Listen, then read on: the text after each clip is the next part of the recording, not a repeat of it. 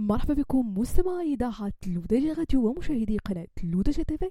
فقرة fashion week فقرة اللي كرفقكم من خلالها أنا عايشة بوسكين في إطلالة في آخر ما وقع في عالم الموضة والأزياء وال lifestyle تعد الملابس الكلاسيكية من بين أبرز أنواع الملابس التي ترتديها النساء بشكل عام وخاصة الشغيلات منهن.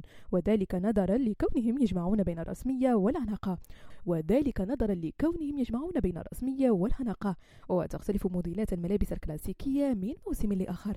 وبما أننا على مشارف فصل الخريف مستمعين إليك سيدتي أبرز موديلات ملابس كلاسيكية من مجموعة خريف 2023 أولا طقم كلاسيكي من علامة إليزابيتا فرانكي. هناك فئة عريضة من النساء التي تفضل ارتداء ملابس كلاسيكية لكن مع الحفاظ على عنصر الراحة.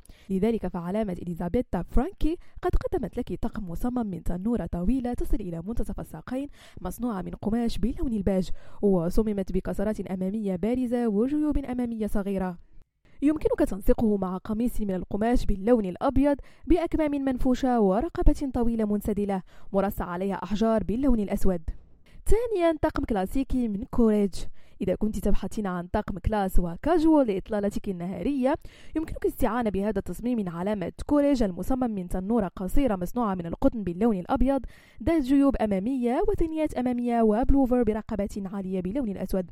ويمكنك ارتداء جاكيت كلاسيكية من الجلد بأكمام طويلة وجيوب أمامية كبيرة وياقة عريضة ومرصع بأزرار مطلية باللون الأسود. ثالثا طقم كاجوال أنيق من برونيلو كوتشينيلي. للنساء ذوات الأسلوب العصري والأنيق اللواتي تحبن اعتماد الأزياء المريحة. اخترنا لكن هذا الطقم من علامة برونيلو كوتشينيلي المصمم من سروال ثوب جل مونفيت بأرجل واسعة بدرجات اللون الرمادي وقميص من قماش ساتان بأكمام طويلة وجيب أمامي وياقة قصيرة باللون البني الفاتح.